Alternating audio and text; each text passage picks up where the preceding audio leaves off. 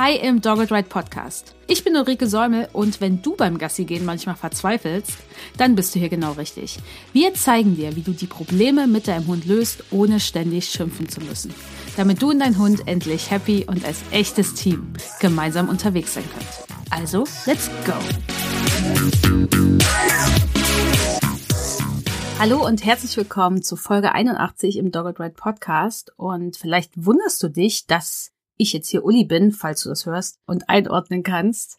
Wir mussten diese Podcast-Folge neu aufnehmen, weil die Tonspur einfach schrottig war und da der Podcast ein Audiomedium ist, ist die Tonspur essentiell und ich bringe es nicht übers Herz, wenn es einfach nicht gut klingt. Deswegen nehme ich das heute neu auf und nicht Natalie. und heute geht's um das Thema was du tun kannst, wenn dein Hund bei Besuch bellt oder eben den Besuch anbellt. Und das ist wichtig, weil wenn dein Hund das tut, dann wirst du wahrscheinlich einfach wieder Besuch bekommen wollen. Du willst, dass es chillig und spaßig ist und nicht peinlich und unangenehm. Und du willst auch keine Angst haben, was dein Hund da tun könnte oder wie der Besuch das findet. Und vielleicht hast du ja auch manchmal Besuch, der eh mit Hunden nicht so gut klarkommt. Das macht es dann natürlich oft noch viel schwieriger. Und eigentlich wünschst du dir, dass dein Hund einfach nur unterm Tisch liegt und schläft, während die Bude komplett voll ist. Das ist aber etwas, was für viele Hunde niemals funktionieren wird. Und warum, sage ich dir dann auch gleich. Deswegen, wenn du diese Vorstellung hast, musst du dich vielleicht von dir verabschieden, vielleicht kannst du es aber auch erreichen. Wir werden heute in der Folge darüber sprechen, oder ich, wie du das anstellst, wenn du einen Hund hast, der Besuch super cool findet und deswegen aufgeregt ist und vielleicht anspringt, Küsschen gibt, einfach nicht runterkommt, sich die ganze Zeit freut. Und wie du das beim Hund machst, der ängstlich ist oder vielleicht auch aggressiv reagiert, also bei Hunden, die keinen Bock auf Besuch haben. Erstmal eine Anmerkung zu Hunden, die sich sehr freuen, sehr aufgeregt sind. Es wirkt vielleicht bei vielen Hunden wie Freude. Es muss aber nicht immer sein. Es kann sein, dass der Hund sich freut und deswegen schwer ansprechbar ist. Ich sag aber mal so, die meisten Hunde, die sich freuen, werden durch Training sehr, sehr schnell und easy ansprechbar. Bei Hunden, die nur schwer ansprechbar sind und die sich sehr, sehr aufregen, kann es auch sein, dass dieser Hund eher im Konflikt ist.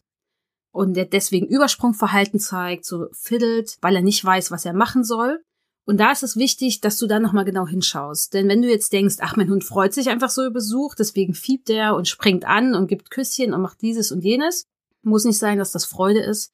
Beschäftige dich damit nochmal mit Körpersprache, weil ich kann dir jetzt nicht sagen, was es bei deinem Hund ist. Ich habe das ja nicht gesehen und kenne euch nicht. Beschäftige dich mit Körpersprache, um dann noch mehr die Motivation deines Hundes zu checken, weil das ist total wichtig für den Trainingsprozess, ist total wichtig, um Probleme zu vermeiden. Weil es kann halt sein, wenn ein Hund im Konflikt ist, dass der dann irgendwann mal merkt, ah, das gefällt mir jetzt doch gar nicht, was der Mensch hier macht, dieser Besuch. Und dass er dann vielleicht doch aggressiv reagiert oder ängstlich. Und das wollen wir natürlich vermeiden, weil das ist nicht cool. Und du kannst im Februar jetzt auch nochmal bei unserem Live-Webinar Hunde lesen lernen teilnehmen. Das wird nämlich jetzt im Februar nochmal stattfinden. Den Link findest du einfach wie immer in den Show Notes. Das heißt, wir gucken uns an, wie trainierst du mit einem Hund, der aufgeregt ist, aber wie kannst du auch mit einem Hund trainieren, der eher ängstlich aggressiv ist. Es gibt aber auch noch Hunde, die sind einfach sehr schnell aktiviert und tun etwas, wenn sie merken, dass sich etwas oder ein Lebewesen bewegt. Das heißt, wenn der Besuch sich dann bewegt, steht der Hund sofort wieder auf. Und das sind Hunde, die einfach sehr schwer dann einfach so liegen bleiben können, wenn der Besuch durch deine Wohnung läuft oder den Hund einfach nur ansieht. Das trifft oft bei Hütehunden zum Beispiel zu. Und das sind auch Hunde, wo du auch das Training anwenden kannst, also das Training, was wir jetzt besprechen. Aber dir muss auch einfach klar sein, dass es diesen Hunden einfach viel schwerer fällt. Die brauchen nicht mehr Disziplin und die sind nicht dominant oder irgend so ein Zeug. Die Hunde sind einfach dafür gemacht, zu reagieren, wenn sich etwas in dem Bewegungsumfeld bewegt. Dafür sind sie geschaffen und dann eine schnelle Reaktion zu zeigen, nicht ewig zu überlegen, nicht zu überlegen, ob sich das lohnt, sondern die sind dann da. Das heißt, damit solltest du umgehen können. Das heißt auch, wenn du dir so einen Hund in dein Leben holst, dass du damit vielleicht rechnen musst, zum Beispiel bei Hütehundtypen. Ein kleiner Disclaimer vorweg. Das Training am Besuch ist ziemlich individuell. Das hängt von den Gegebenheiten ab. Also wie wohnst du? Das hängt von der Situation ab. Das hängt auch davon ab, wie dein Hund motiviert ist, was er schon für Verhalten gezeigt hat. Und deswegen ist es eigentlich bei diesem Thema wirklich wichtig, dass du dir eine Trainerin dazu holst, die euch dabei supportet. Weil gerade bei Hunden, die beißen könnten oder auch schon Besuch oder Menschen gebissen haben, wäre es fatal, wenn da was passiert und du trainierst jetzt mit unserer Podcast-Folge da so dran rum. Was diese Folge hier für dich macht, ist, dass sie dir zeigt, was du alles tun solltest, bevor überhaupt der Besuch in die Wohnung kommt und du trainierst. Und du auch besser einschätzen kannst, ob das Training, was du zum Beispiel dann machen wirst mit der Trainerin, die du vielleicht gesucht hast, ob dir das auch gefällt, weil du kannst dann abchecken, ob die das ungefähr so wie wir macht und was dieser Person da wichtig ist. Du musst dich nämlich davon verabschieden. Du stellst dir das wahrscheinlich immer so vor, also wir stellen uns Training generell immer so vor. Wir gehen da halt hin, ne, haben jetzt ein Besuchsthema und dann trainieren wir sofort in der Wohnung mit dem Besuch. That's it. Und dann zaubern wir da so ein bisschen rum und dann passt das schon. So läuft Training aber tatsächlich niemals ab. Wenn ein Besuchstraining ansteht und man weiß, okay, der Hund hat ein Problem mit Besuch, der bellt den Besuch an oder der freut sich überschwänglich und springt dem Besuch ins Gesicht, dann braucht der Hund ein bisschen Vorbereitung und auch du als Mensch.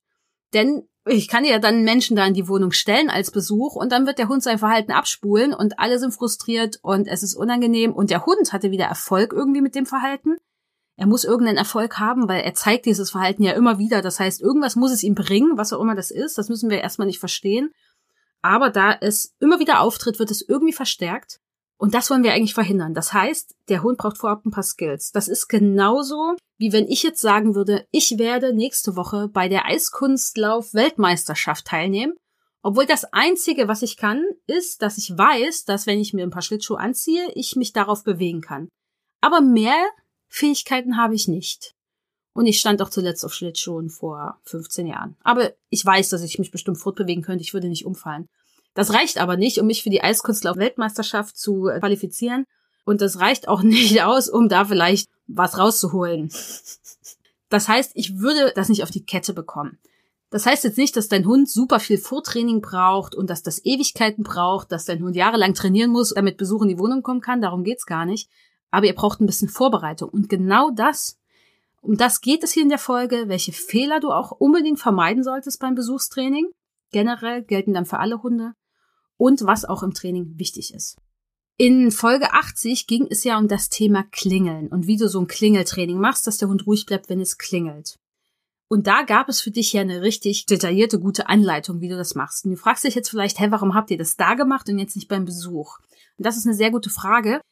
Wir haben das beim Klingeltraining gemacht, weil erstens ist diese Klingelsituation immer recht ähnlich. Klar, eine Person kann eher lang oder kurz klingeln, je nachdem wie deine Klingel ist. Das ist vielleicht nicht immer ganz gleich.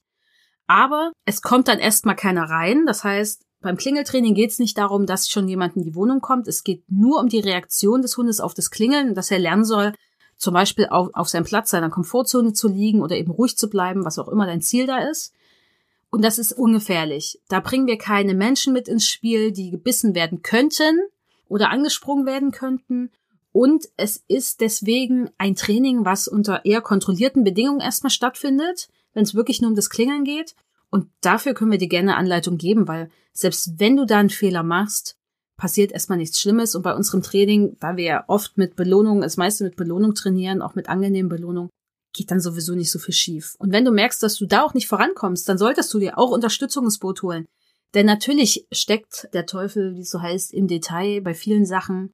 Hunde sind individuell, deine Trainingsfähigkeiten sind individuell, Lernbedingungen, Lernkurven, alles ist immer ein bisschen individuell im Hundetraining. Es sind ja Lebewesen, die da mitmischen. Und wenn du stecken bleibst, hol dir da Support und oder hör dir die Podcast-Folge nochmal an. Vielleicht findest du noch eine Info, die vielleicht wichtig ist.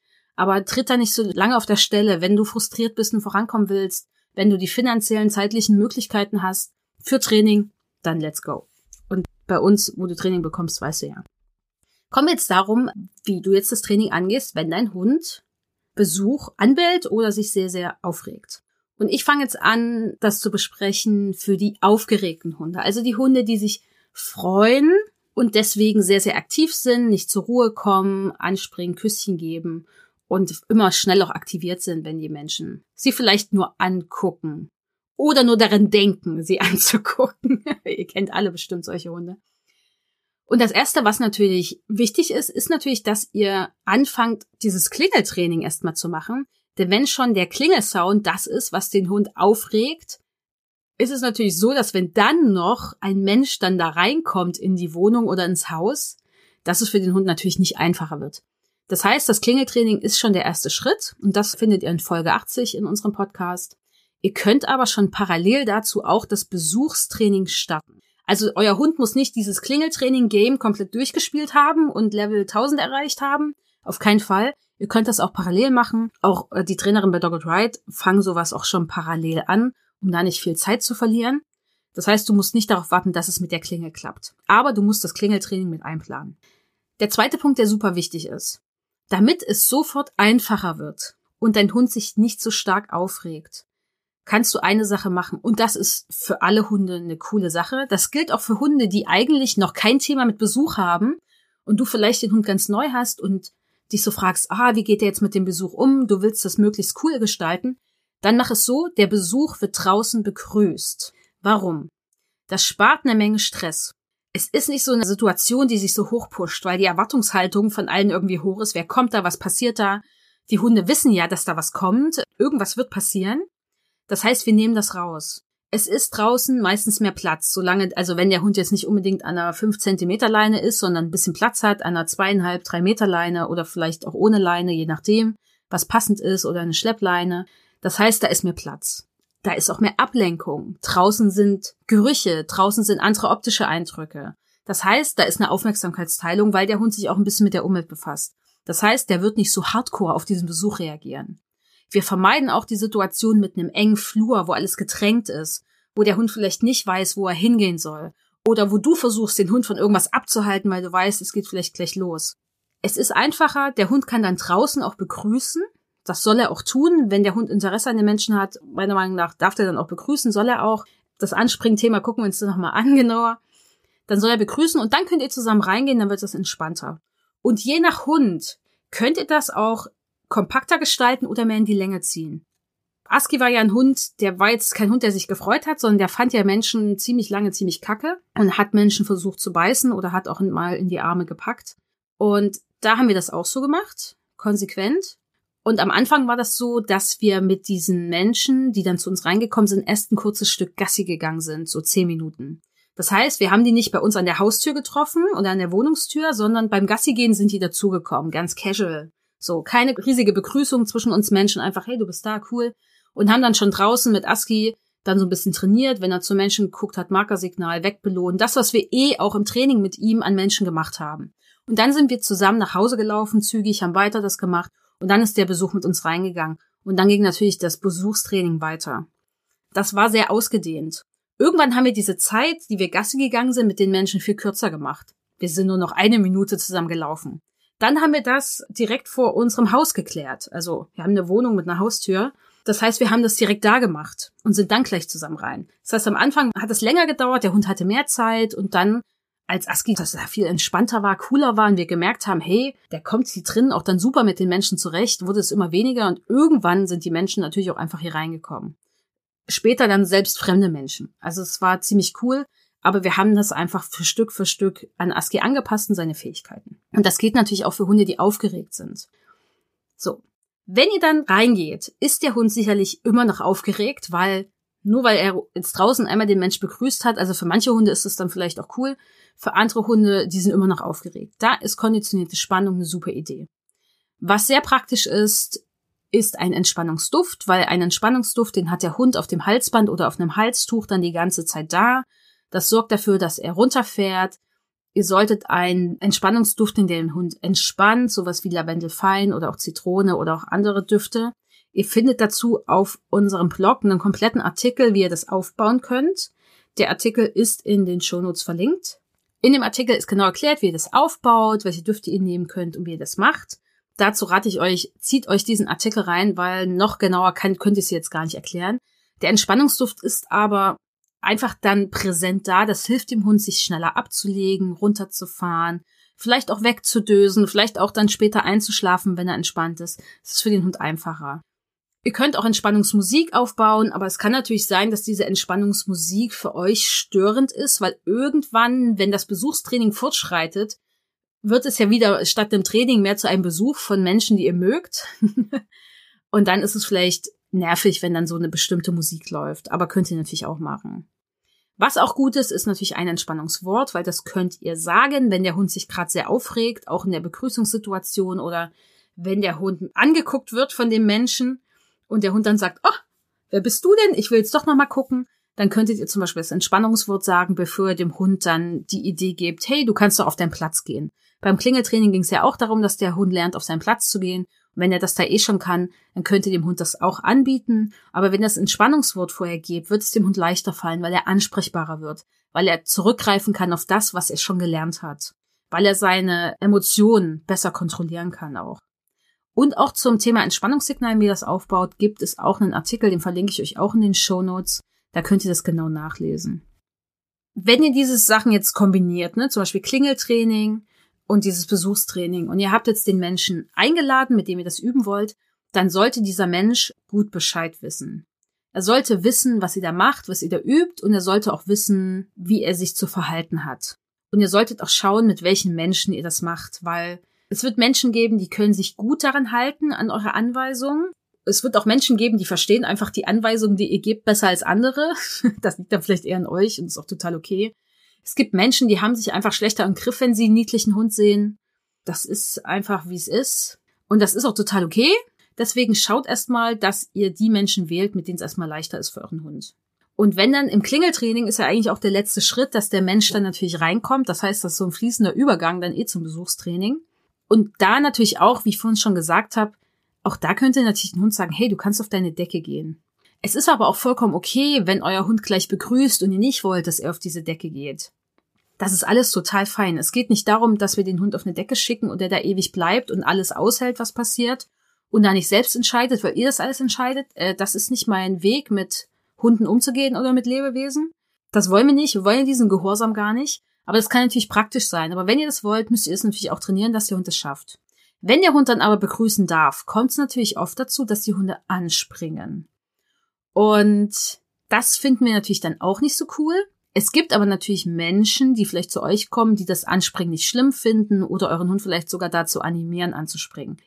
Da solltet ihr das vorher nochmal mit dem Besuch, der kommt, mit dem ihr trainiert, besprechen und auch schauen, was für ein Mensch ist das jetzt. Wenn der Mensch das sehr animiert, dass euer Hund anspringt, dann ist es für euren Hund einfach schwerer. Und das ist dann für euch erstmal eine Information, wenn er springt. Ist kein Weltuntergang okay, das ist jetzt ein Mensch, bei dem es manchmal schwerer fällt, wenn der Mensch ihn so animiert. Okay, ich weiß Bescheid, ich kann das in mein Training mit einplanen und kann dann gegebenenfalls reagieren. Aber es ist nicht schlimm, wenn der Hund anspringt. Ihr schafft ja dieses Training, um das zu trainieren. Und wenn da mal was schief geht, okay, das könnt ihr vorher mit dem Menschen absprechen. Und ihr müsst ja nicht vorher mit dem Hund durch eine Schlammpfütze laufen und den Mensch in weißen Klamotten bestellen. Also, ich denke, das ist allen klar. Und das Anspringen solltet ihr erstmal üben im Kontext mit euch. Das heißt, wenn euer Hund euch auch anspringt oder euch auch nicht anspringt, dann übt das erstmal nur mit euch. Oder wenn ihr jetzt zum Beispiel zusammenlebt mit anderen Menschen in meinem Haushalt, dann mit denen. Also mit Menschen, die euer Hund sehr oft sieht. Ob er jetzt da anspringt oder nicht, weil dann seid ihr erstmal ein bisschen fitter im Training. Wir haben auf unserem Blog auch einen ganzen Artikel zum Thema Anspringen. Auch der ist nochmal verlinkt. Da könnt ihr nochmal genauer nachlesen und ich sage euch jetzt ungefähr, wie ihr es angehen sollt. Was wichtig ist, ist, das Trainingsziel ist immer, dass die Pfoten auf dem Boden bleiben, weil wenn die Pfoten auf dem Boden sind, springt der Hund nicht. Das heißt, ein Hund könnte immer ein Markersignal und eine Belohnung bekommen, wenn die Pfoten auf dem Boden sind. Und das sind sie meistens, wenn die Hunde noch hingehen, um zu begrüßen. Also die Hunde springen ja jetzt nicht aus zehn Metern Entfernung los. Also sie laufen los, aber dann sind die Pfoten ja immer noch auf dem Boden und sie sind nicht alle in der Luft. Und das sind natürlich Momente, wo ihr schon ein Markersignal geben könnt und belohnen könnt. Und dann könnt ihr dem Hund zum Beispiel sowas beibringen, dass ihr sagt, unten bleiben. Und nach dem unten bleiben fliegen Kekse auf den Boden. Dass der Hund weiß, wenn das, wenn die zwei Wörter das Signal unten bleiben kommt, nehme ich meinen Kopf runter und kann Kekse aufsammeln. Das könnt ihr vorab, ohne dass irgendwelche Besucher oder Menschen kommen und auch bevor ihr das Anspringen an euch trainiert, erstmal etablieren. Wichtig ist, Kekse sind auch nicht in der Hand, auch nicht hinterm Rücken. Ihr sagt erst unten bleiben, dann geht die Hand in die Futtertasche, holt die Kekse raus und ihr werft sie auf den Boden. Das ist wichtig, das ist eine Ankündigung. Der Hund wird nämlich irgendwann, wenn ihr sagt unten bleiben, schon die Nase auf den Boden nehmen und gucken, wo die Kekse sind. Dass der einfach die Idee hat, den Kopf runterzunehmen. Mit Kopf runter kann kein Hund anspringen.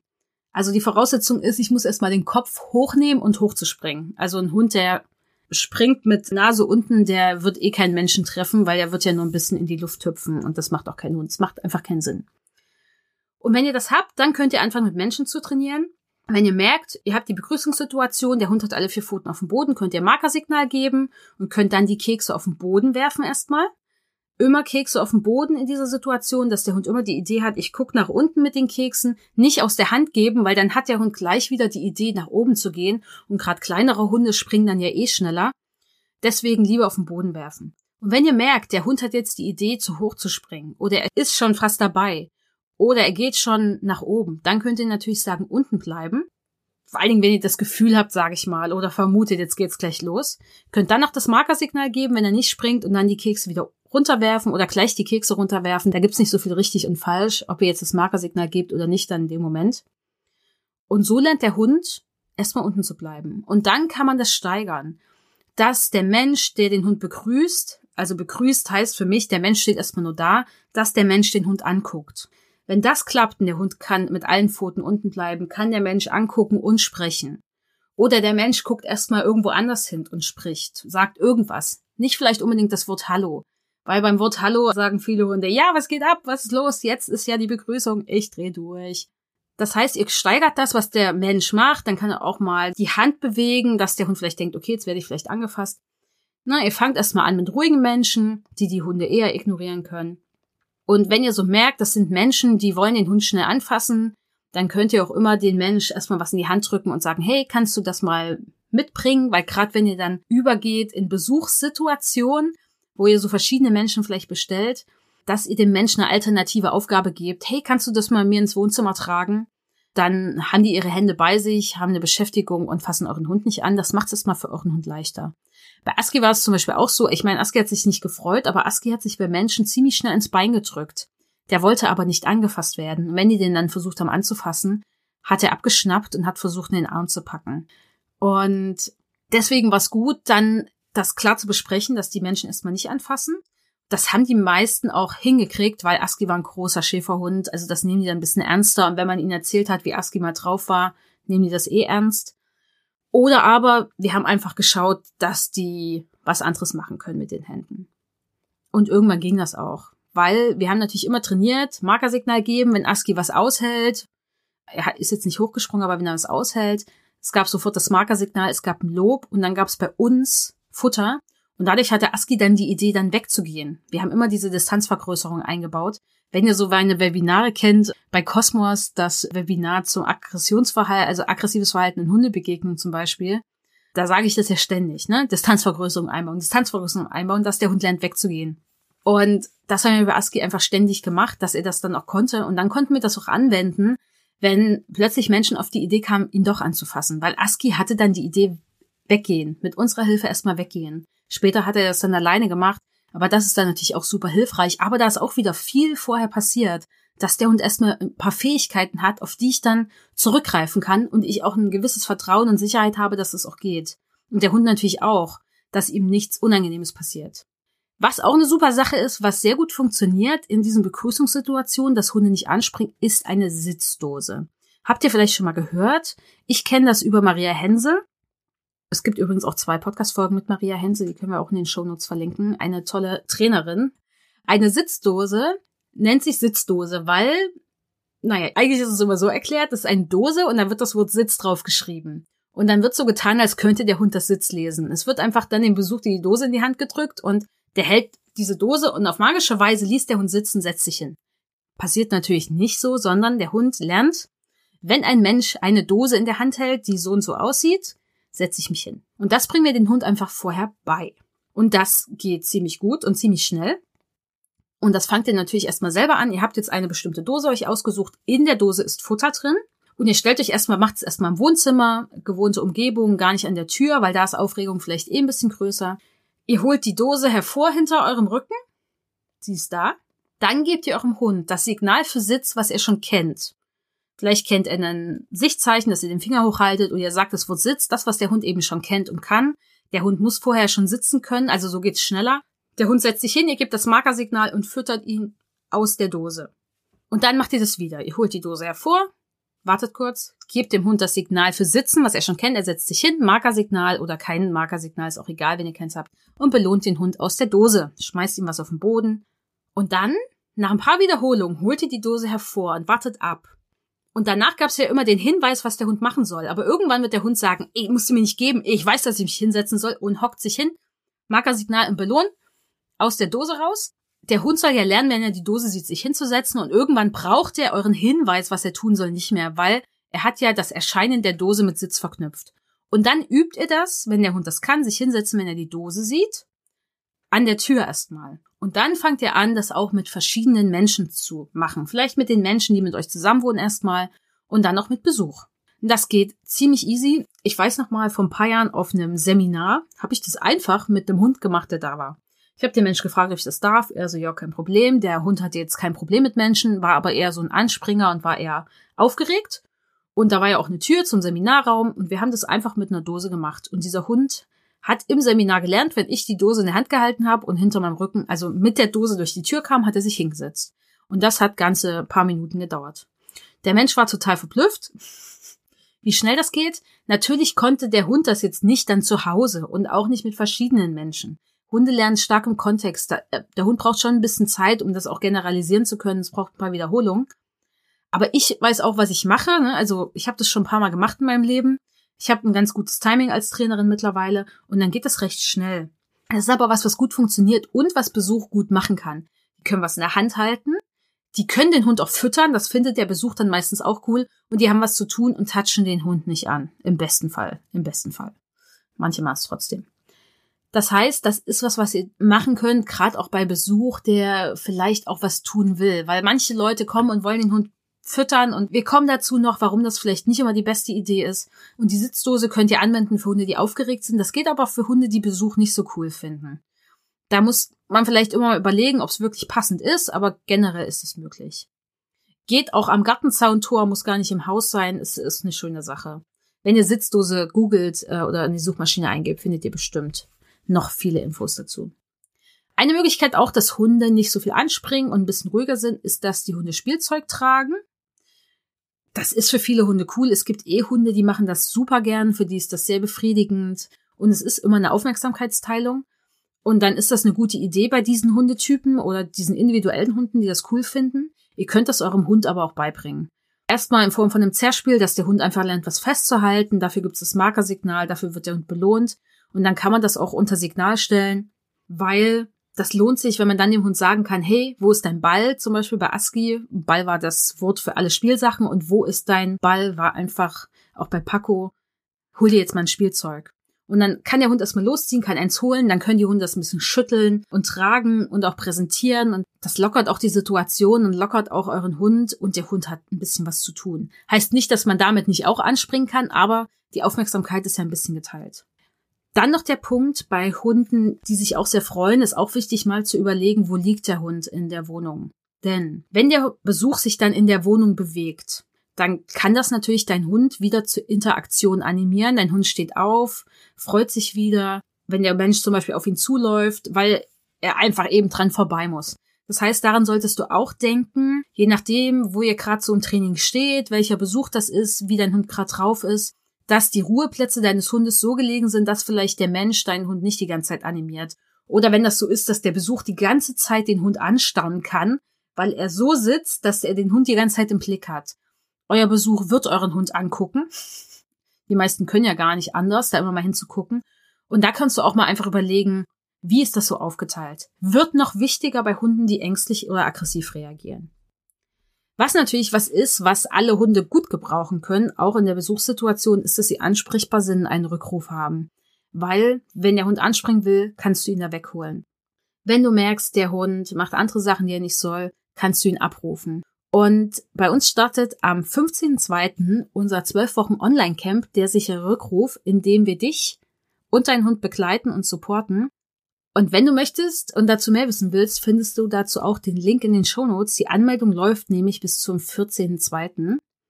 Und es lohnt sich dabei zu sein, weil du bekommst von uns einen strukturierten Plan aus sechs Modulen, damit der Rückruf klappt und die Ansprechbarkeit klappt. Und den gehen wir auch zusammen in den zwölf Wochen durch. Das heißt, in den drei Monaten gehen wir zusammen alle Module durch, damit du sie auch wirklich umsetzt und eine Struktur im Training hast. Und wir sorgen dafür, dass du dran bleibst und umsetzt, weil wir dich auch täglich, fast täglich, also sechsmal die Woche supporten über einen Telegram-Channel. Du bekommst auf dein Smartphone das, was du täglich umsetzen sollst, woran du denken sollst, was wichtig ist. Keine Angst, das ist kein Chat, wo einfach alle ihren Senf dazugeben, sondern das sind Infos und Anleitungen von uns, die du brauchst für dein Training.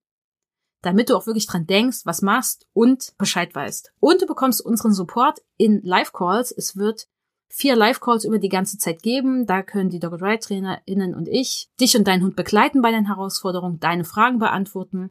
Und genau darin sind wir einfach super, weil das machen wir schon seit Jahren im 1 zu 1, auch online mit unseren Kundinnen, weil wir wollen, dass du die Sachen auch durchziehst, damit du dann auch die Ergebnisse hast und mit deinem Hund entspannt unterwegs sein kannst und einfach deinen Hund abrufen kannst, auch wenn Ablenkungen auftauchen. Du findest dazu alle Infos jetzt in den Shownotes und in dem Link, weil es gibt drei verschiedene Versionen, wie du dabei sein kannst. Basic, einfach als Selbstlernkurs ohne das 12-Wochen-Camp, als Version als 12-Wochen-Camp oder aber als 12-Wochen-Camp mit noch 1 zu 1 Betreuung online. Das heißt, schau dir die Seite an, alle Infos, Preise, wie es abläuft, findest du. Und wenn du Fragen hast, dann schick uns einfach eine E-Mail. Kommen wir jetzt zum Training mit den ängstlichen Hunden oder mit den Hunden, die einfach keinen Bock auf Besuch haben. Einiges, was ich jetzt schon bei den aufgeregten Hunden gesagt habe, trifft auch hierzu oder ändert sich vielleicht auch ein paar Facetten, aber ist auch natürlich hier wichtig. Auch hier ist das Klingeltraining wichtig, weil umso entspannter dein Hund ist, umso besser für die Besuchssituation danach. Auch da ist das Management super wichtig, draußen begrüßen. Weil wenn ein Hund unsicher ist, ängstlich ist, gestresst ist, keinen Bock hat, aggressiv ist, ist so ein enger Flur, wo der Mensch reinkommt, die Hölle. Und ich weiß das ganz genau. Ich habe so viele Hausbesuche gemacht, seit 2011 als Trainerin. Und du kommst in so eine Wohnung, wo du ja noch nicht mal den Hund meistens kennst und den Menschen. Und du siehst, der Hund hat überhaupt keinen Bock. Aber was sollst du machen? Draußen stehen bleiben? Den Menschen jetzt erklären, dass der Hund überhaupt keinen Bock hat? Oder du gehst rein und weißt, du tust genau das, was der Hund super unangenehm findet. Und was am Ende ja provoziert, dass der Hund deutlicher sagen muss, hau ab, komm hier nicht rein. Weil du kannst ja nur auf einen Hund zugehen, wenn der am Ende des Flurs steht. Und das ist ein riesiges Problem. Und je nachdem, wie deine Wohnung, dein Haus, eben der Eingangsbereich geschnitten ist. Und gerade bei Wohnungen, also da ist halt kein Platz. Wo soll der Hund dann noch hin?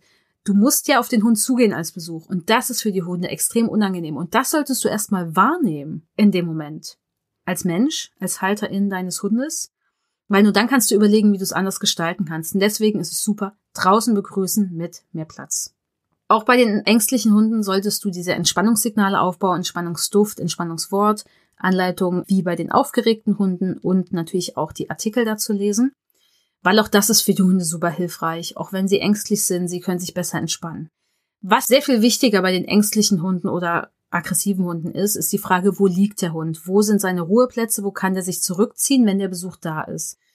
Die Wohnung sollte vorbereitet werden oder der Bereich, wo der Besuch sich dann aufhält und der Hund. Und es sollte auch sicher sein. Und du solltest dir auch die Frage stellen, wenn der Besuch jetzt bei euch dann ist, wie bewegt sich der Besuch, ne? Wo geht er auf Toilette? Geht er auch mal irgendwie auf den Balkon oder den Garten? Geht er in die Küche und holt sich was zu essen? Also je nach Besuch ist es ja unterschiedlich, was der Besuch macht ob er sich wie zu Hause fühlt oder nur am Tisch sitzt. Und die, die sich wie zu Hause fühlen, was ja vollkommen fein ist, das solltest du einplanen, dass dein Hund damit umgehen kann.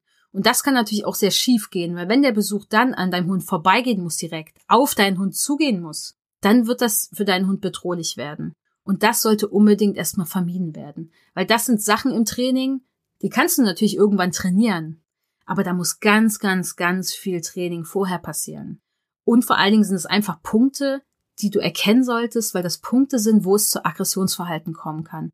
Und genau das wollen wir vermeiden, denn wenn dein Hund aggressiv auf deinen Besuch reagiert, ist das wirklich für alle unangenehm. Dein Besuch weiß nicht damit umzugehen und will vielleicht nicht wiederkommen, weil er vielleicht auch nicht will, dass du und dein Hund in diese Situation kommen. Du bist total unsicher dadurch vielleicht und dein Hund hat echt zu Hause keine gute Erfahrung mit Besuch gemacht und das wollen wir gern vermeiden. Deswegen wäre es auch super, wenn du schaust, wenn das möglich ist, also wenn du mehr als ein Zimmer hast als Wohnung, dass du ein Kindergitter nutzt. Wenn du jetzt nur eine Einzimmerwohnung hast, kannst du natürlich auch wie so ein Babygitter nutzen, was wie so ein Babyauslauf ist, um das zu nutzen, um einfach eine Barriere zu haben zwischen Besuch und Hund. Weil so ein Kindergitter ist natürlich wundervoll oder ein Hundegitter, Tiergitter, je nachdem, muss gar kein Kindergitter sein, gibt's auch für Hunde, die sind dann etwas höher. Das ist einfach safe. Also für den Hund ist auch irgendwie klar, der Besuch kommt da jetzt auch nicht drüber. Also der Besuch sollte da auch nicht drüber gehen. Und das schafft einfach eine hohe Sicherheit. Der Hund kommt jetzt nicht sofort ran. Der könnte zwar drüber springen, aber die wenigsten Hunde machen das. Und du musst dann den Hund auch nicht zwingend anleihen. Plus dem Kindergitter solltest du dann noch eine Komfortzone aufbauen. Das kann das Hundebett sein oder eine Decke, was auch immer. Und das bedeutet, dass diese Hundedecke, dieser Ort, dieser Rückzugsort verknüpft wird mit tollen Sachen. Da gibt's die Kauartikel des Hundes oder die Sachen, die er ausschlecken darf. Da wird gekuschelt. Wenn dein Hund gern kuschelt, wenn er nicht gern kuschelt, lass es weg. Vielleicht mag er Kontakt liegen, dann machst du das dort. Du legst auf die Komfortzone immer mal wieder Futter, ohne dass dein Hund das merkt, so ein paar Leckerli und dann auf magische Weise findet dein Hund das da. Das wirkt super, gerade wenn das wirklich so überraschend ist. Dann gehen die Hunde da öfter hin und sagen, ich muss da mal vorbeigucken, da liegt was Tolles. Dann legen sie sich da hin und warten, ob da vielleicht auf magische Weise wieder ein paar Leckerlis erscheinen. Wenn du einen neuen Hundeplatz in deiner Wohnung schaffen willst, dann kannst du den auch so aufbauen. Das funktioniert für viele Hunde 1A. Dass einfach dieser Ort verknüpft ist mit, es geht mir da gut, ich kann mich da alleine beschäftigen, das ist ein ganz, ganz toller Ort, ist entspannend, aber auch wunderschön. Weil, wenn dein Hund dann dahin geht, fühlt er sich besser. Und wenn du dann deinen Hund dahin schicken kannst, weil du eh ein Signal hast, wo du ihn sagst, hey, geh mal auf deine Decke, dann geht er dahin und fühlt sich instant besser. Das ist mega verstärkend und super für so eine Situation, wo es dem Hund eigentlich eher unangenehm ist und er sich nicht so gut fühlt. Und deswegen wäre es gut, hinter dem Kindergitter ist die Komfortzone. Und dann wäre es super, wenn du auch vorher trainierst, dass dein Hund lernt, ich kann hinter dem Kindergitter chillen, wenn mein Mensch nicht mit mir in dem Raum ist, wo das Kindergitter zu ist. Das kann nämlich sonst sehr frustrierend sein und stressig sein für den Hund, wenn du einfach ein Kindergitter zumachst und er ist dann weg. Manche machen das ja auch mit einer Zimmertür und dann flippen die Hunde da aus in dem Raum, weil sie weggesperrt sind. Und es ist natürlich auch nicht entspannt mit dem Besuch. Das heißt, das muss geübt werden. Und der erste Schritt ist mit dem Kindergitter zu üben. Und das ist wie so ein Alleinbleibtraining, fängt man das an. Ihr habt die Komfortzone hinterm Kindergitter und dann macht ihr das Kindergitter zu und setzt euch erstmal daneben. Ihr seid zwar da, aber das Kindergitter ist halt zu. Und dann wird das schrittweise ausgebaut, dass der Hund es so eine halbe Stunde schafft, easy da zu liegen, in dem Raum, Schritt für Schritt. Und dann könnt ihr euch auch vom Kindergitter entfernen und dann trainiert ihr auch, dass ihr ein bisschen weiter weg seid und dann immer weiter. Vielleicht seid ihr dann auch in einem ganz anderen Raum nicht mehr zu sehen. Aber das Ziel wäre, dass der Hund es so eine halbe Stunde schafft dass ihr dann erstmal das Besuchstraining damit anfangen könnt. Und das Kindergitter ist natürlich auch wichtig, wenn zum Beispiel jemand in eure Wohnung kommt, den der Hund gar nicht erst kennenlernen soll oder wo es gar keinen Kontakt irgendwann geben soll. Also so zum Beispiel eine Technikerin für die Heizung, Klempnerin, Schornsteinfegerin, wer auch immer so alles kommt in die Wohnung. Weil auch da wäre es gut, der Hund ist entspannt. Klar könnt ihr den Hund dann vielleicht in irgendein Zimmer sperren, die Tür zu machen und der Hund bellt die ganze Zeit, aber cool ist das nicht. Das heißt, wenn ihr das habt, ist das auch super für solche Situationen. Und wenn der Hund es hinter dem Kindergitter kann, ist es auch viel leichter, die Zimmertür zu schließen. Wichtig ist auch, dass dem Besuch klar ist, dass der Besuch nicht zu dieser Komfortzone geht und auch nicht an das Kindergitter direkt geht. Außer ihr bittet ihn darum oder sie, weil der Hund soll sich wohlfühlen und auch wissen, dass er dort erstmal safe ist. Und wenn er weiß, da kann jemand kommen und macht irgendwas mit mir, ist das nicht cool. Was eine schöne Sache ist, was auch für viele Hunde hilfreich ist im Kontext, ist, wenn der Hund einen Handtouch kann, weil dann könnt ihr jetzt auch sagen, also der Hund lernt mit der Nase die Hand anzustupsen, dass der Hund dann zum Beispiel zu euch kommen kann. Ihr könnt den Hund aus Situationen rausholen, wo ihr merkt, die könnten schief gehen und wisst aber auch, wo der Hund dann landet. Das heißt, ein Handtouch ist so eine Option, wenn ihr jetzt nicht den Rückruf zum Beispiel benutzen wollt oder auch nichts anderes habt. Viele Hunde lernen das sehr schnell und vielen Hunden macht es auch Spaß und manche Leute haben das eh schon aufgebaut. Das heißt, sowas könnt ihr natürlich auch nutzen, um den Hund irgendwie zu euch zu holen. Auch in der Situation, wenn der Besuch zum Beispiel in die Wohnung kommt, dass den Hund sagt, hey, tipp mal meine Hand an, statt auf seinen Platz zu gehen. Wenn ihr wisst, der Hund kann jetzt gerade nicht auf seinen Platz gehen, dann ist das natürlich eine gute Option. Dann solltet ihr unbedingt überlegen, mit wem trainiere ich denn? Schreibt euch eine Liste von euren möglichen Trainingsoptionen. Welche Menschen könnten kommen? Und dann sortiert ihr auch nach Schwierigkeit. Das macht es viel leichter, das Training dann zu planen, die Leute einzuladen und dann auch zu überlegen, was trainiere ich jetzt mit denen. Wenn ihr eine Trainerin habt, mit der ihr das Besuchstraining angeht oder auch zum Beispiel bei uns trainiert, könnt ihr dann natürlich sofort loslegen. Weil wenn ihr all das hier, was wir heute in der Podcast-Folge besprochen habt, schon aufgebaut habt, könnte man sofort mit einem Besuchstraining starten und sagen, hey, dann laden wir doch Person eins auf deiner Liste jetzt ein und es geht los. Ein wichtiger Punkt noch für Hunde, die ängstlich oder aggressiv reagieren, ist natürlich auch ein Maulkorb. Das gibt euch einfach viel Sicherheit und je nachdem, wo ihr dann im Training steht, ist es vielleicht einfach relevant, damit alles safe ist und ihr das Training auch wirklich weiter durchziehen könnt. Und je nach Wohnung und wie alles möglich ist, ob Kindergitter ja, nein, ob Hund angeleint werden kann, ja oder nein, auch da ist ein Maulkorb vielleicht Pflicht. Ich verlinke euch zwei Artikel. Einmal, warum jeder Hund einen Maulkorb haben sollte und wie ihr einen Maulkorb trainieren könnt. Wichtig ist, der Hund sollte hecheln und trinken können mit dem Maulkorb.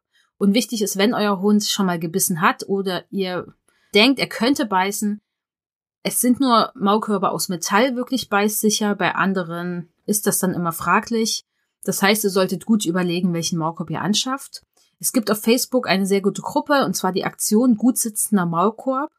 Wenn ihr euch jetzt sagt, hey, ich will mir einen Maulkorb anschaffen, dann geht bitte in diese Gruppe und fragt danach, lest die Beiträge, da wird super erklärt, wie ein Maulkorb sitzen sollte, was da wirklich wichtig ist, woraus ihr achten solltet.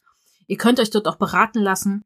Das ist eine super Aktion, weil ihr werdet dann vielleicht denken, hä, die Maulkörbe sehen doch viel zu groß aus. Aber meistens sieht das nur so aus, aber die passen richtig gut. Denn das soll für euren Hund auch komfortabel sein und nichts sein, was er unangenehm findet. Das ist total wichtig. Oder was vielleicht auf seiner Nase scheuert oder wie auch immer. Und dann solltet ihr den Maulkorb Schritt für Schritt aufbauen. Ihr findet auf unserem Blog einen Artikel dazu, damit ihr das langsam anfangt, dass der Hund den Maulkorb angenehm findet, Freude dran hat, den zu tragen, das okay findet, wenn ihr den zumacht, damit er sich wohlfühlt. Das sollte nämlich nichts sein, was ihn zusätzlich stresst. Denn das schafft ein Problem im Besuchstraining und in vielen anderen Situationen. Und ihr findet online auch ein Video von Chirag Patel dazu. Es nennt sich Muscle Training. Auch wenn ihr kein Englisch sprecht, ihr versteht das alles, weil ihr seht, wie das gemacht wird. Auch da wird euch gezeigt, wie ihr das Schritt für Schritt aufbaut. Und seht das als Tricktraining und als Spaß. Wenn ihr noch ein Markersignal habt und euer Hund das kennt, könnt ihr das dazu auch nutzen. Und Maulkorb sollte einfach jeder Hund tragen können, weil man weiß nie, wofür man ihn irgendwann vielleicht doch braucht. Was mir noch wichtig ist zu sagen für Hunde, die gerade die ein Problem mit Besuch haben. Ich finde es super wichtig, wenn ihr mit diesen Hunden alleine bleiben trainiert, weil ihr habt ja erstmal keinen Besuch, der euch so richtig besucht. Ihr trainiert mit Menschen im Besuchstraining. Und wenn euer Hund alleine bleiben kann, dann könnt ihr mal andere Menschen besuchen, eure Freunde, Familie, wen auch immer. Und deswegen sorgt dafür, dass ihr auch das Training am Alleinebleiben angeht. Schaut halt, was für euch Priorität hat. Wollt ihr erstmal, dass der Hund alleine bleiben lernt, wenn er das vielleicht noch nicht kann, und dann das Besuchstraining angehen? Weil in dieser Zeit könnt ihr dann schon Menschen besuchen. Ihr könnt rausgehen ohne euren Hund, ohne Angst zu haben, dass vielleicht was passiert, müsst nicht nach eurem Hund gucken, müsst da nicht drauf achten. Denn so ein Besuchstraining ist ja nicht in einer Woche einfach mal gemacht und dann läuft's. Wenn euer Hund ein Riesenproblem mit Menschen hatte und er hat gebissen, in dem Kopf eures Hundes bleibt die Strategie, ich könnte beißen, um meine Sicherheit zu gewährleisten, die bleibt, die verschwindet nie wieder. Die ist vielleicht sehr verschüttet, weil andere Strategien jetzt besser funktionieren. Bei ASCII hat dann immer, ich gehe weg, war seine Idee. Und er hat auch nie wieder den Ansatz gemacht, einen Menschen zu beißen. Bis an sein Lebensende dann nicht mehr. Das kann ich jetzt sagen, weil er ist ja gestorben letztes Jahr. Aber das ist, war trotzdem immer noch im Gehirn vorhanden. Ein Gehirn schmeißt sowas nicht weg. Das bleibt da. Und wenn ein Hund sehr gestresst ist, keine anderen Auswege hat und was auch immer noch eintritt, dann könnte es sein, dass er darauf wieder zurückgreift. Und ihr werdet weniger aufpassen müssen, aber ihr werdet trotzdem ein Auge auf euren Hund haben. Und ihr werdet wissen, dass es manchmal entspannter ist, ohne den Hund Menschen zu besuchen, weil ihr müsst gar nicht gucken, was Sache ist. Und deswegen investiert in das Training am Alleine bleiben, vielleicht noch vor dem Besuchstraining, je nachdem, was euch da wichtiger ist, damit ihr das schaffen könnt. Weil das Leben mit einem ängstlichen, schwierigen, aggressiven, wie auch immer ihr den Hund nennen wollt, Hund, ist anstrengend. Das kostet euch Ressourcen und Energie. Und wenn ihr die Chance habt, mal was ohne euren Hund zu machen und etwas zu tun, was euch Freude macht, was eure Akkus auflädt, dann kommt das auch eurem Hund zugute. Aber dafür wäre es super, wenn er allein bleiben kann. Und deswegen Training an alleine bleiben, super wichtig. Wenn ihr da von uns mehr wissen wollt, wie wir das trainieren, wie das bei uns möglich ist, das kann man super online trainieren. Auch das ganze Besuchstraining kann man super online trainieren. Schaut einfach in die Show Notes. So, und jetzt kommen noch fünf Fehler, die ihr vermeiden solltet beim Besuchstraining. Die gelten jetzt für alle Hunde, für manche natürlich ein bisschen mehr und ihr werdet merken, dann für welchen Typ mehr. Der erste Fehler ist, der Besuch lockt einfach den Hund mit Futter an. Weil der Mensch ja zeigen will, dass er nett ist. Der Hund soll lernen, Menschen sind nett, die geben mir Futter. Das klingt erstmal gut und das ist auch an sich äh, gut, ne? Sogenanntes Schönfüttern, Gegenkonditionieren. Das hat aber so ein paar Tücken. Bei den aufgeregten Hunden, die sich eh freuen. Ich meine, ich muss denen jetzt nicht noch mehr zeigen, dass Menschen cool sind. Und dass man vielleicht da hochspringen muss und denen das Futter aus der Hand schlägt, wenn die eh schon so aufgeregt sind. Das muss jetzt nicht unbedingt sein. Weil dann ist da wieder das Timing nicht so cool. Also es ist nicht schlimm, aber wozu? Bei Hunden, die so im Konflikt sind und deswegen aufgeregt sind, ha, vorsichtig, Leute. Es kann sein, dass das gut geht. Es kann aber auch sein, der Hund geht näher ran, näher ran, obwohl er eigentlich sagt so, ah, eigentlich will ich nicht. Dann macht der Mensch was Komisches. Vielleicht toucht er doch den Hund an. Und weil der Hund so ist zwischen, na, ich finde das interessant, aber es ist auch unangenehm und gruselig, kippt das. Und gerade innere Konflikte, so ein Motivationskonflikt, der schafft eine hohe Erregung und auch Stress. Und wenn es dann kippt, dann schlägt das manchmal um in ein bisschen eine heftigere Reaktion. Und die möchten wir nicht haben. Und deswegen lassen wir das. Der Hund soll erstmal lernen, ich bleib lieber weg, wenn ich mir so nicht sicher bin, ob es cool ist oder nicht. Gucke ich lieber ein bisschen vom Weiten. Wenn ich mir dann sicher bin, dass es cool ist, kann ich ja immer noch näher rangehen. Und bei Hunden, die Menschen uncool finden oder vor ihnen Angst haben, ist es auch keine gute Idee, denen zu zeigen, geh doch mal näher hin und hol dir was zu essen. Denn was schafft ihr dann? Ihr schafft einen Motivationskonflikt. Ich möchte das Essen in der Hand, aber dieser Mensch ist gruselig AF. Ihr schafft diesen Motivationskonflikt, ihr schafft diese hohe Erregung, ihr schafft diesen Stress. Die Hunde fangen an, Menschen vielleicht sogar nach Essen abzusuchen, weil sie Essen richtig gut finden, aber finden die Situation mega gruselig und dann kippt das oft in Aggressionsverhalten. Und das ist echt nicht cool. Also ich hatte einmal einen Hund im Training, da wurde das genauso gemacht, aus den besten Intentionen heraus. Aber dieser Hund hat dann immer versucht, Menschen ins Gesicht zu beißen. Äh, ja. Muss nicht sein. Und hätte man vermeiden können, wenn man den Hund nicht durch Futter immer zu Menschen gelockt hätte. Und das sind die besten Intentionen, das war nettes Training, aber es war einfach nicht gut angewendet, nicht passend und es ist bei dem Hund gekippt nicht, weil der gelernt hat, ich muss mal beißen, dann kriege ich Futter. Also das macht kein Hund. Man könnte sich auch hinsetzen und Futter kriegen oder süß gucken. Sondern weil dieser Hund in so einem argen Konflikt war. Er war viel zu nah dran, hat dann gemerkt, so, äh, diese Augen sind ja wirklich gefährlich. Ey. Wieso gucken die mich an und warum streckt er mich jetzt die Hand aus? Und der Hund hatte einfach nicht die Idee wegzugehen. Und deswegen gehe ich euch immer so auf den Sack mit äh, Distanzvergrößerung einbauen, Distanzvergrößerung einbauen, Distanzvergrößerung einbauen. Gerade bei Hunden, die die Tendenz haben, aggressiv zu reagieren. Die sollen ja lernen, wegzugehen, nicht hinzugehen und zu gucken, ob der was zu essen hat. Weil der Hund bringt sich immer wieder in eine Situation, in der es kippen kann, weil der Hund noch nicht in der Lage ist, damit umzugehen, eine Strategie zu finden, die nicht ist, ich pack dem jetzt eine Hand ab oder so und deswegen nicht locken. Und da gibt's auch noch einen Artikel von uns auf unserem Blog, wo ich das nochmal erklärt habe. Also ihr könnt es dann nochmal nachlesen, wenn ihr jetzt denkt, ich hab's noch nicht so ganz kapiert. Klingt doch eigentlich gut. Klingt doch gut, ist auch in vielen Situationen okay. Wir wenden es aber tatsächlich im Training so gut wie nicht an. Wir machen das ein bisschen smarter, differenzierter, sage ich mal so. Und wir gucken auf die Motivation des Hundes. Weil es geht nicht nur darum, dass der Hund etwas emotional cool findet, das ist nämlich immer ein bisschen fragil, denn sobald dann was passiert, was für den Hund emotional nicht mehr so cool ist, ist es wieder weg. Wir möchten, dass der Hund auch Strategien hat für Momente, in denen er sagt, puh, das gefällt mir jetzt aber echt nicht. Und dann sollte nicht die Reaktion sein, ich beiße zu oder ich zeige Aggressionsverhalten. Dann sollte entweder der Hund sehr langsam eskalieren und dafür sollte er nicht in einer hohen, also nicht in so einem Motivationskonflikt sein, da können die das nicht mehr so gut. Dann eskalieren die schnell ein bisschen heftiger. Und der Hund sollte viele, viele Strategien haben im Hinterkopf, die damit wenig zu tun haben. Nämlich zum Beispiel weggehen. Ist immer eine gute Idee. Könnte man machen. Der zweite Fehler, den viele machen, sie machen zu lange Trainingseinheiten. Egal, ob die Hunde jetzt freudig gestimmt sind oder ängstlich oder aggressiv wir denken, ach, einer geht noch, ach, lass mal noch mal das machen, aber das klappt doch jetzt gerade so gut. Komm, mach mal dieses und jenes noch. Aber die Konzentration lässt ja nach bei allen.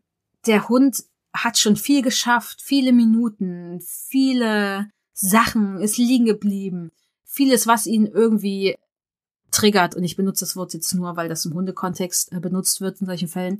Und das kann dann aber zu viel sein. Weil, wenn der Hund Selbstkontrolle zeigt, seine emotionalen Reaktionen im Griff hat und zum Beispiel liegen bleiben kann, jetzt ganz spezifisch auf das Verhalten gesehen, wird die Selbstkontrolle schlechter, weil er hat schon so viel davon angewendet. Und da steigt auch dann das Stresslevel. Und dann kann es sein, dass der Hund wieder ein Verhalten sagt, was ihr nicht wolltet. Deswegen hört lieber auf, wenn es am schönsten ist, was auch immer das natürlich dann konkret heißt. Kann euch dann eure TrainerInnen im Training sagen. Und haltet solche Einheiten lieber kurz und die Qualität hoch, als dass es lang ist und es irgendwann kippt. Weil dann geht ihr alle irgendwie frustriert raus, vor allen Dingen wahrscheinlich du. Und deswegen lieber kurz und gut. Der dritte Fehler ist, die Erwartung ist irgendwie eine falsche. Das ist erstmal immer eine Trainingssituation und nicht der Besuch, der kommt, um mit dir zu quatschen. Das sollte dir klar sein, das sollte dein Besuch klar sein. Denn du darfst nicht erwarten, dass diese Trainingssituation genauso netter Besuch ist, wie als wenn du nicht aufpassen müsstest, weil dein Hund liegt ja jetzt unterm Tisch und schläft und alles ist egal. Und das sollte einfach ein bisschen klar sein. Dann ist das für alle viel, viel einfacher.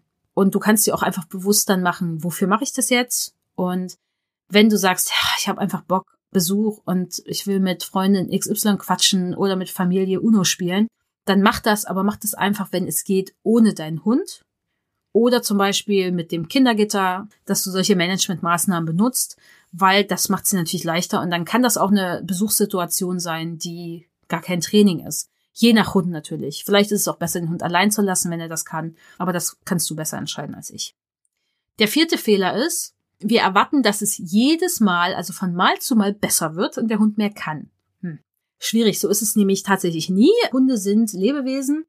Und wenn ich jetzt nächste Woche an der Eiskunstlauf-WM teilnehme, dann kann es ja sein, dass ich genau in dieser Woche menstruiere, sehr schlecht schlafe und Unterleibsschmerzen natürlich dann auch habe.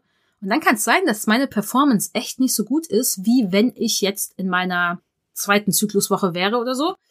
Das heißt, da gibt es viele, viele Faktoren, die Einfluss nehmen auf Verhalten. Nicht nur auf Leistung, sondern einfach generell auf Verhalten.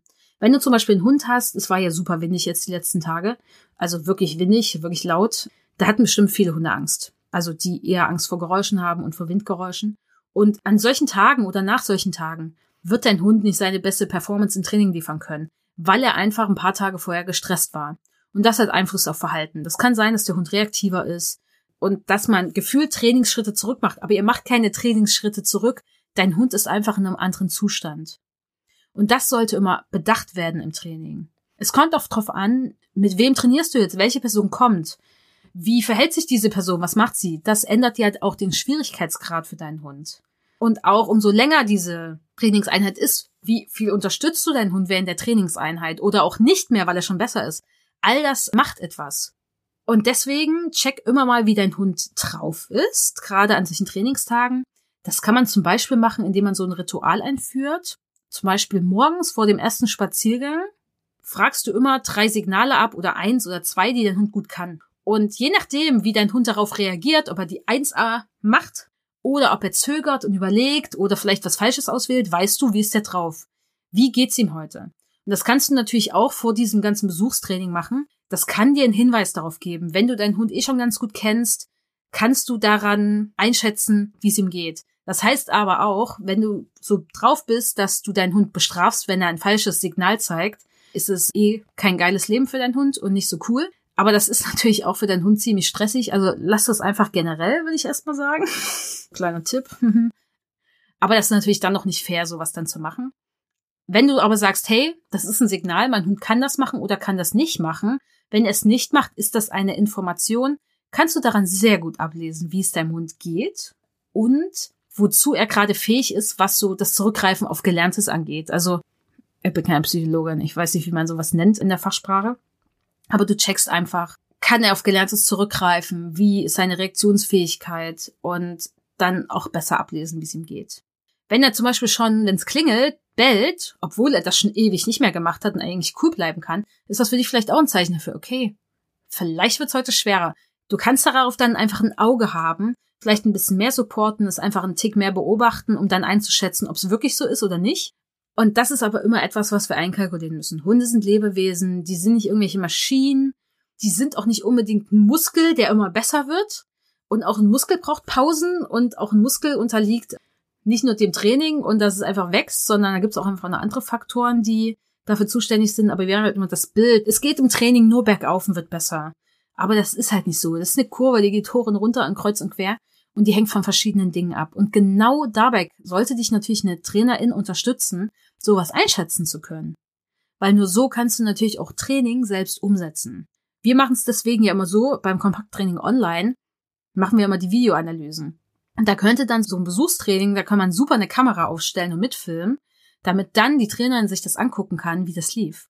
Und das ist natürlich super. Oder du filmst es selber mit, um es dann nochmal für dich anzugucken und zu schauen, hey, wie lief das? Habe ich vielleicht was übersehen? Wie hat mein Hund da reagiert? Habe ich Körpersprache irgendwie nicht mitbekommen? Was habe ich gemacht? War das passend? Was könnte ich vielleicht beim nächsten Mal optimieren? Das ist natürlich was, was du auch super machen kannst. Und jetzt kommen wir zum fünften und letzten Fehler. Du bist vielleicht selbst total unsicher in dem, was du machst.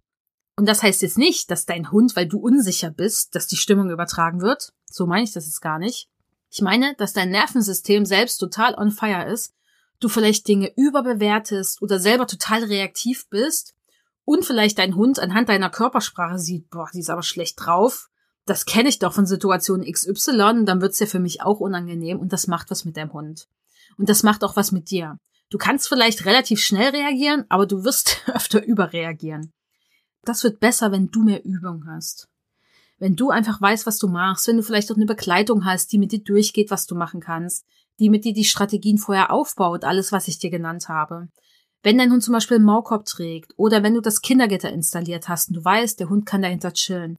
Da ist wichtig, dass du schaust, was brauchst du, dass du in dieser Situation in deiner Kraft bist, sag ich mal. Das heißt nicht, dass du tiefenentspannt sein musst. Auf gar keinen Fall. Das heißt doch nicht, dass du nicht gestresst sein darfst. Alles okay. Also ich bin immer ein bisschen, also gestresst, wenn Besuch kommt. Also es bin ich einfach. Ich bin halt entspannt, wenn ich allein bin. Es wird aber leichter für dich, wenn du weißt, worauf du zurückgreifen kannst und du da ein bisschen Übung hast, einfach einen Tick vorbereitet bist. Auf die Art und Weise, wie es dir als Mensch hilft. Und das ist ganz, ganz unterschiedlich. Deswegen schau, was du da brauchst dass du auch gut geschlafen hast oder eben so gut es eben geht. Weil wenn dein Nervensystem total durch die Gegend knallt, dann wird es für dich auch schwer sein. Genau wie es für deinen Hund schwer ist, wenn es ihm so geht. Und deswegen schau, was du da auch für dich tun kannst. Und wenn der erste Schritt ist, auch mal andere Menschen zu besuchen ohne deinen Hund, dann ist das auch total fein. Dein Hund muss nicht überall mitkommen. Wenn der entspannt allein zu Hause bleiben kann, ist das richtig gut und dann ist es auch okay, wenn du was ohne ihn machst. Yes, und das war die Folge zum Thema, was du tun kannst, wenn dein Hund Besuch anbellt oder sich sehr aufregt über Besuch. Und wenn du daraus was Cooles mitnehmen konntest und dir die Folge gefallen hat, dann bewerte gern unseren Podcast positiv auf den gängigen Podcast-Plattformen. Schreib uns bei Apple Podcasts eine positive Bewertung. Das hilft uns sehr. Teil diese Folge auch gern mit Menschen, die die unbedingt hören sollten, weil wir wissen, dass ihr auf WhatsApp ganz oft unsere Folgen teilt. Und das finden wir mega gut. Dafür danke ich euch sehr und ich hoffe, wir hören uns in der nächsten Folge wieder. Ich wünsche euch alles, alles Gute und bis bald. Ciao. Das war der Dogged Podcast, der Podcast für Hundemenschen. Cool, dass du hier dabei bist.